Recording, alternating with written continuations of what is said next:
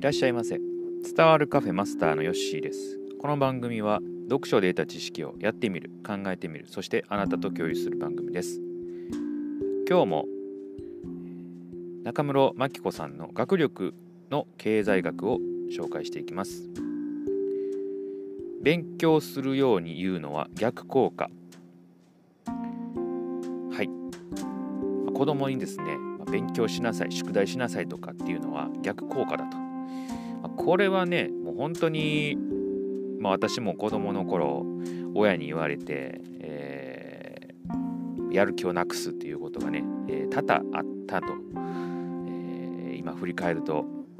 思いますね。うん、まあ、やろうと思ってた時に言われるとかね、えー、こうテレビ見てる時に、え、言われるとですねもう子供ながらにムカッとねやっぱり親に対して思ったりしましたし勉強しろ勉強しろって勉強って何のためにやってんねんっていうね子供ながらに、えー、そういうふうに思ったりしてましたので、えー、今になってね勉強ってこう楽しくできると良かったなと思いますし勉強の大切さも分かるんですけれども子供自分にはなかなかそういうのってこう気づきにくいですしはっきりとこう答えてもらえることもなかったんで、えー、そう思うとこう勉強しろって言われるのはすごく苦痛だったなというふうに思います。自分の子供にはね、まあ、極力こういうこと言わないでおこうかなというふうに、え、感じております。次行きましょう。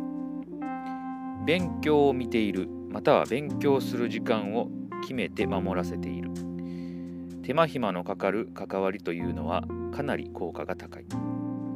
はい。まあ、子供の、まあ、勉強している姿をですね、まあ、親が一緒に、ま見てるとか、それこそですね、親も一緒に宿題をやってみる。同じ問題解いてみるとか、そういうのがね、あのいいかなというふうに、えー、他の本でも読んだことがあります。ですので、えー宿題しているとか勉強している間はですね横に寄り添って自分も何かね、えー、勉強してみるっていうのはいいのかなと思いますね。子供は本当に親の姿を見ているというので親がね遊んでたら、えー、子供は勉強しないですよね、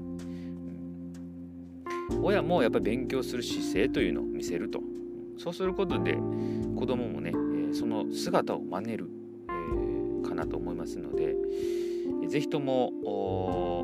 子供だけじゃなくて、えー、親もですね、同じ時間に勉強してみるっていうことはすごくいいのかなというふうに思います。ですので、ま、やっぱり手間暇かかるんですけれどもそんだけね効果があるんであれば子供のね将来をこう思うのであればそういう時間を取ることは大事なことなのかなというふうに思いました。次いきます。困った時は学校や塾家庭教師の先生なども含む身近な人たちに頼る。これねすごく大事なことかなと思いますね。どうしてもこう人って人に頼るのがねちょっと苦手なことがあるかなと。僕も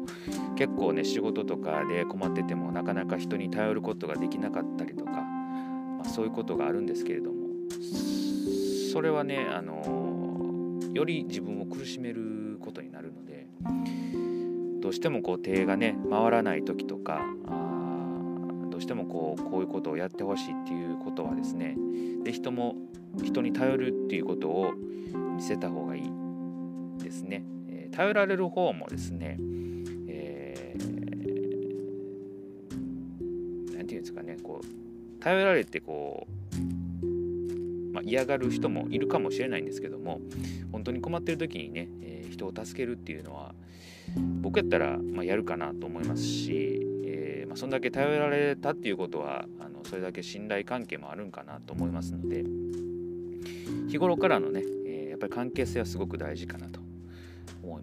で、え自分のできないことは素直にできないと認めて、えできる方に手助けしてもらう。頼る、ま、これすごく大事かなと。簡単なことなんですけれどもなかなかねこれが実践できない私も含めて、えー、聞いてくださっている、えあなたもですね思っているかもしれないのでこういう時は勉強が困った時はですね学校の先生塾の先生とかね、えー、周りのの親とかそういう人をこう頼ってみるとしっかりと自分の弱みを見せるこれは大事なのかなと、えー、やっぱり人に好かれる人っていうのはこういう弱みなところもねさらけ出せる人っていうのが人間的にもこう好かれる人なのかなと、えー、思いますので是非ともね、えー、そういう面でも何かねいい発見ができたらいいなというふうに思います。はい、今日はこの3つを紹介いたしました。えー、今回でこの学力の経済学中室さんのやつは終わりです。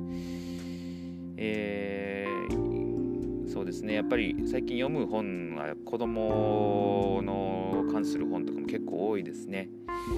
えー、しかしながらですね子供と言いつつもしっかりこう子供以外大人もこう通用してくる話がかなり書かれていますので、えー、読んでみる価値はすごくあるかなと思います。とてもその子供だけではなくてね、えー、他にも通用するところがたくさんありますので、是非ともね、えー、読んでいただけたらより、えー、分かるかなと思いますので、えー、ぜひとも検討いただけたらと思います。明日からまたね、えー、新しいシリーズを配信していきます。また聞いていただけたらと思います。それでは今日はこれでまたのご来店お待ちしております。